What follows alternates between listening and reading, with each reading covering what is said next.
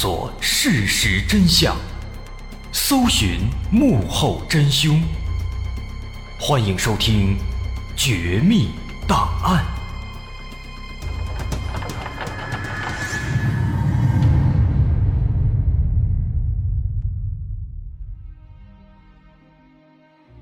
还原事实，探索真相。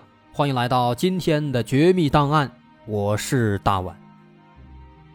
一九九六年四月九号，在呼和浩特第一毛纺厂家属区的公共厕所内，一名女子被强奸杀害。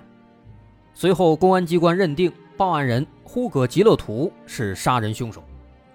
一个多月后，九六年五月二十三号，呼格吉勒图被判死刑，剥夺政治权利终身。呼格吉勒图上诉，内蒙古高院驳回上诉，维持原判。一九九六年六月十号，呼格吉勒图被执行死刑。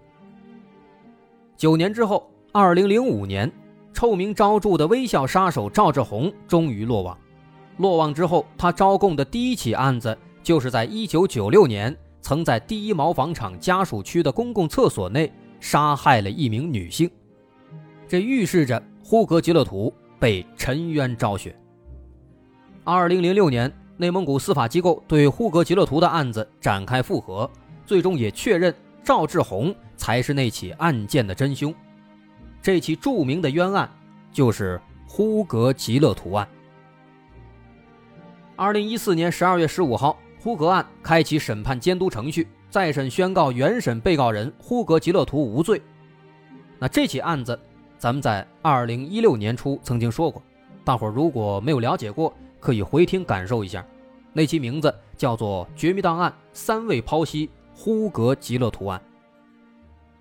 其实还有很多人不知道的是，就在呼格案再审的前两天，二零一四年十二月十三号，在和内蒙古接壤的河北省，另一起同样备受关注、跟呼格案极为相似的聂树斌案。也迎来了转机。最高人民法院指令山东省高院对这起案件进行异地复查，掀起了聂树斌案的翻案风波。这起聂树斌案是一起非常具有代表性的案子，它发生在严打时代，造成了一个错误结果，但多年之后，它却迎来了一个完美的翻盘。这起案子可以说非常充分地体现了疑罪从无的原则的必要性，也完美呈现了刑事诉讼当中逐渐完善的纠错体系。这是一起非常值得了解的案子。那具体是怎么回事咱们今天来详细的剖析。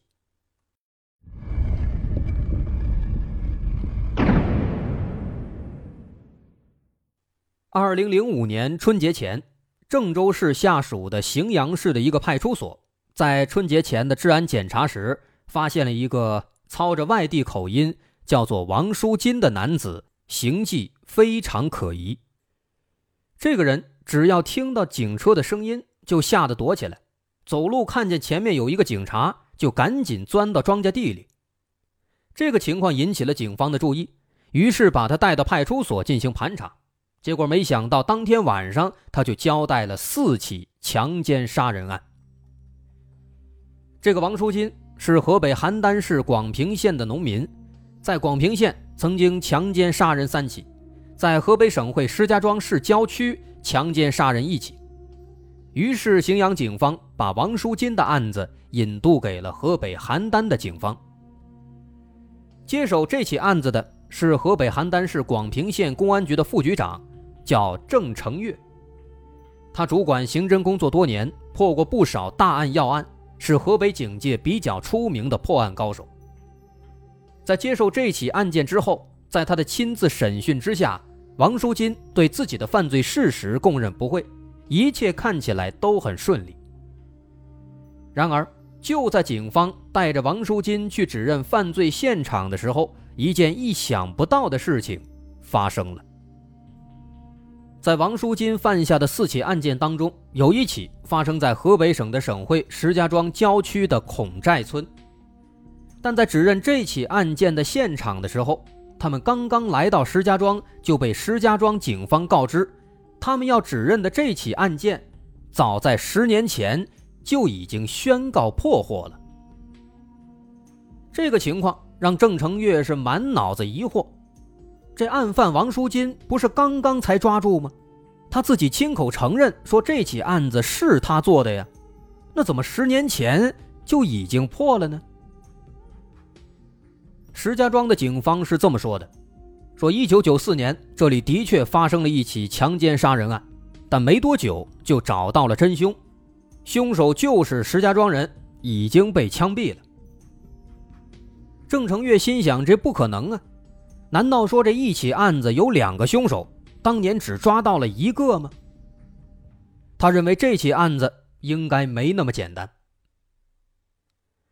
那么这是怎么回事呢？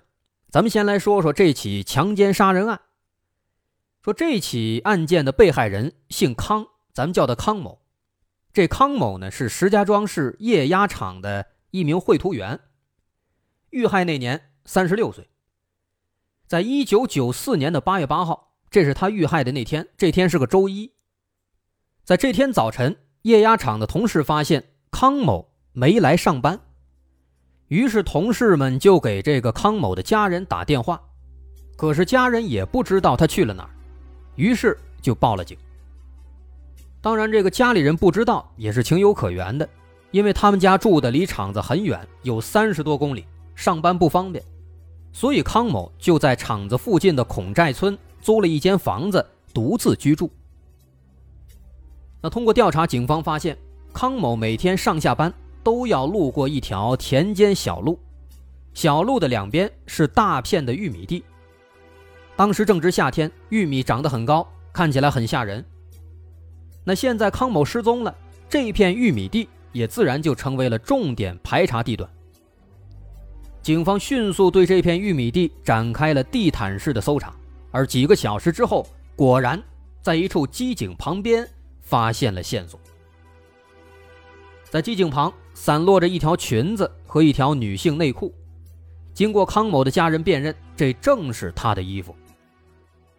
随后，警方又在玉米地深处找到了一具高度腐烂的尸体，在尸体旁边有一辆自行车，在一个不显眼的地方还有一串钥匙。注意，这串钥匙。是一个非常非常重要的伏笔。那么这些发现后经证实，就是康某及康某的所属物品。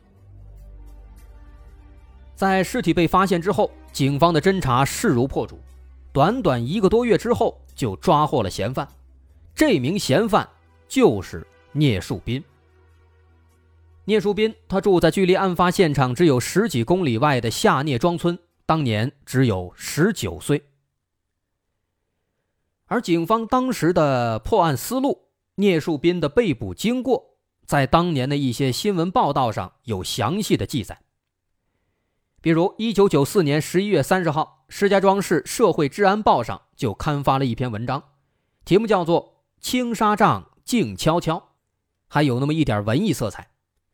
那么，在这篇文章当中，就详细的记录了。警方抓获聂树斌的经过，说当时首先经过调查，有群众举报说，说从七月份以来，在康某居住的这个居民区，经常会看到有一个二十岁左右的男青年，鬼鬼祟祟的推着一辆蓝色自行车到处瞎转悠。在发现有女性上公共厕所的时候，他就会放下车子，悄悄地跟过去。这种种迹象表明。这个年轻男子，他的嫌疑是非常大的。于是警方就来到这片居民区潜伏下来守株待兔。结果当天晚上天黑之后没多久，果然就发现有一个神色可疑的男子，推着一辆蓝色自行车，鬼鬼祟祟地走过来了。只见这个人是从防水堤大路上拐进平房宿舍区，并且时不时的左顾右盼。看起来非常可疑，于是两位潜伏的侦查员看好时机，猛地冲上去制服了这名男子，而这名男子正是十九岁的聂树斌。之后，这起案子审了七个月，在九五年四月二十五号，石家庄市中院以故意杀人罪判处聂树斌死刑，随后聂树斌被执行枪决。就这样。这起在当地轰动一时的案子，就此尘埃落定。那么，其实现在回头看，当时之所以会如此之快的所谓的侦破，之后又如此之快的执行死刑，其中的原因，其实刚才咱们已经说了，因为当时那个年代是比较敏感的严打时代，对违法犯罪行为都是从重从快处罚，这给当时的案件侦办带来了极大的影响。不过，这起案子在当时结束之后，它并没有真正的尘埃落定，直到十年之后。这起案子又出现了另外一名嫌犯，这名嫌犯就是邯郸警方手里的王书金。根据王书金的供述，他在同一时间、同一地点奸杀了同一名女性，这实在是让人摸不着头脑了。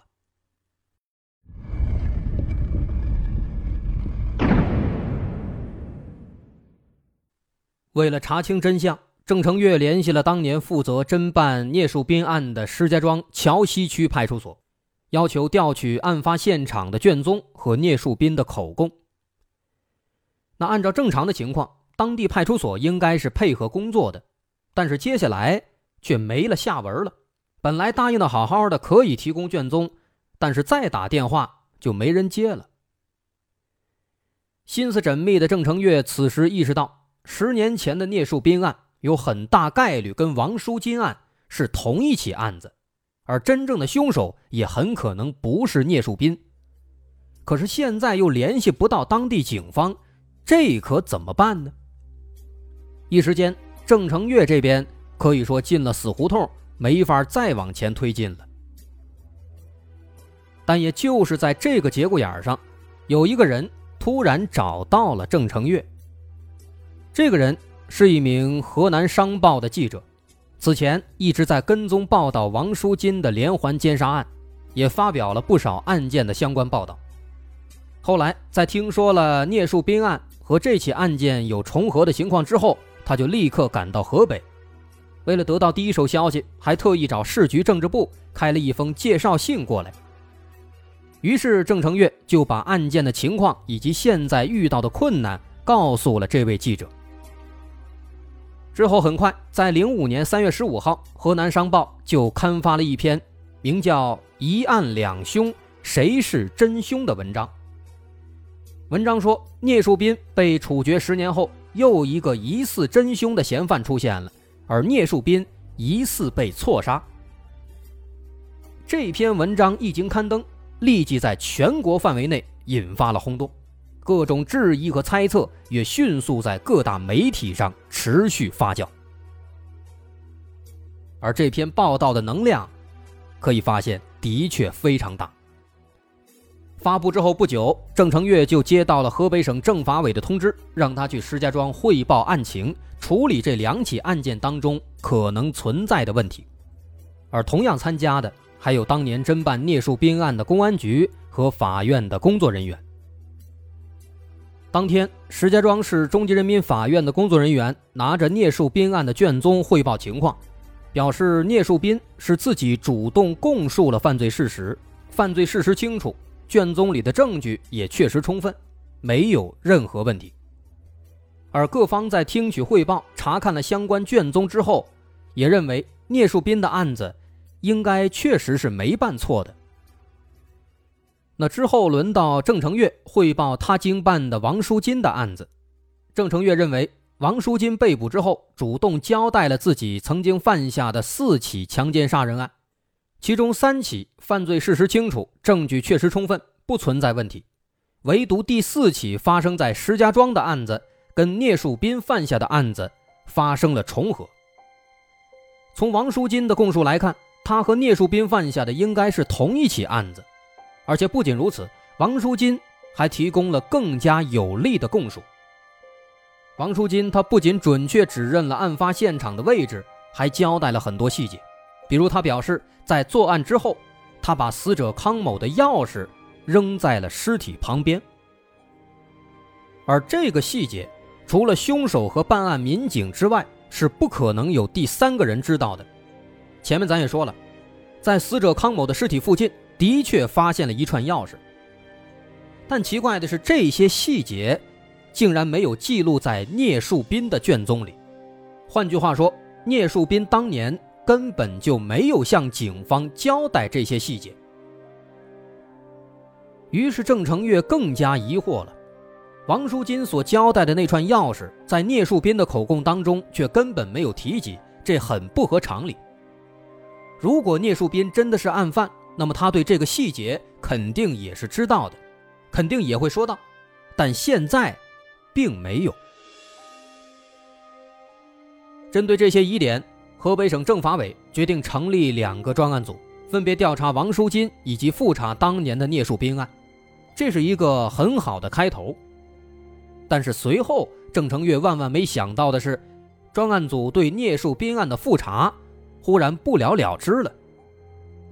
更加奇怪的是，自己负责侦办的王书金的案子原本是四起奸杀案，结果到了专案组这儿，却变成了三起。少的这一起不是别的，正是跟聂树斌重合的那起。接下来的几天，省局领导亲自找到了郑成月，告诉他，有关王书金只需要起诉三起案子就可以了。这三起案子，第一起是强奸案。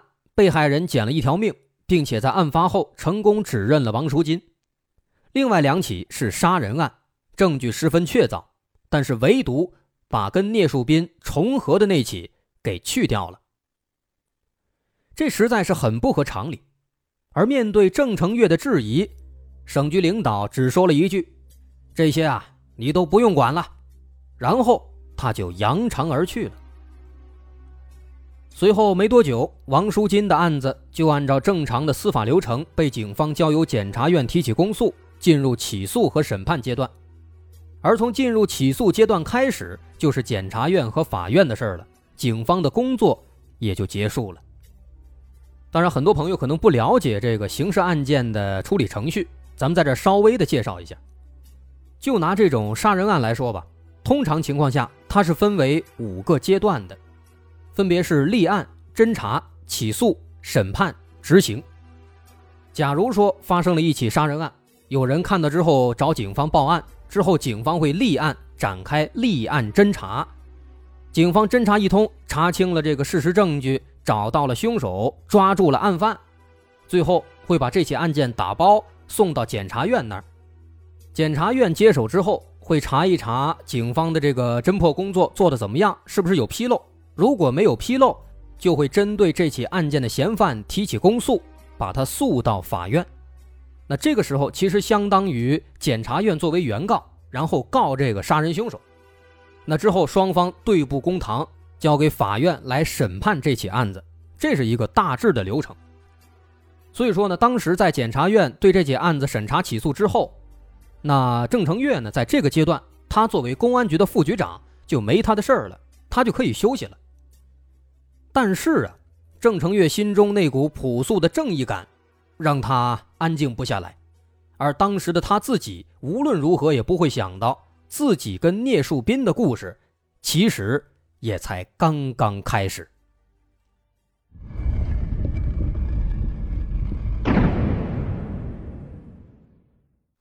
现在故事发展到这儿，大伙儿可能都会有一个疑问：作为上帝视角，我们知道聂树斌是被冤枉的。那么王书金他到底是不是杀害康某的凶手呢？郑成月他为什么这么肯定呢？咱们先来说说当年郑成月侦办的这个王书金的案件当中的一些细节。首先，这种可能判处死刑、无期徒刑的案件，在审讯的时候是需要录像的，所以在录像当中完整的记录下了王书金当时所说的一些细节。在二零零五年一月二十五号的审讯当中，王书金交代了他的作案经过。他说，当年在案发那天，他在案发现场附近徘徊，偶然看见康某骑着自行车经过那条田间小路。王书金顿起邪念，瞅准时机上前一步，把康某拽倒以后，开始死死掐住他，很快把他掐晕了，然后就拽着康某的胳膊，把他拖到地里。再赶紧回来，把他的自行车也推了过来。但把自行车推过来之后，发现康某醒了，坐了起来。于是王书金又冲过去，死死地掐住他，直到康某一动不动。最后，王淑金脱掉了康某的衣服，并且实施了强奸。在作案结束以后，他把衣服和尸体拖到了一个机井旁。期间，康某身上的钥匙掉了出来，于是王淑金就随手把钥匙一扔，扔到了玉米地深处，之后逃离现场。接下来指认案发现场，因为郑成月不是石家庄人，他对很多地方不熟悉，不知道案发现场具体在哪儿。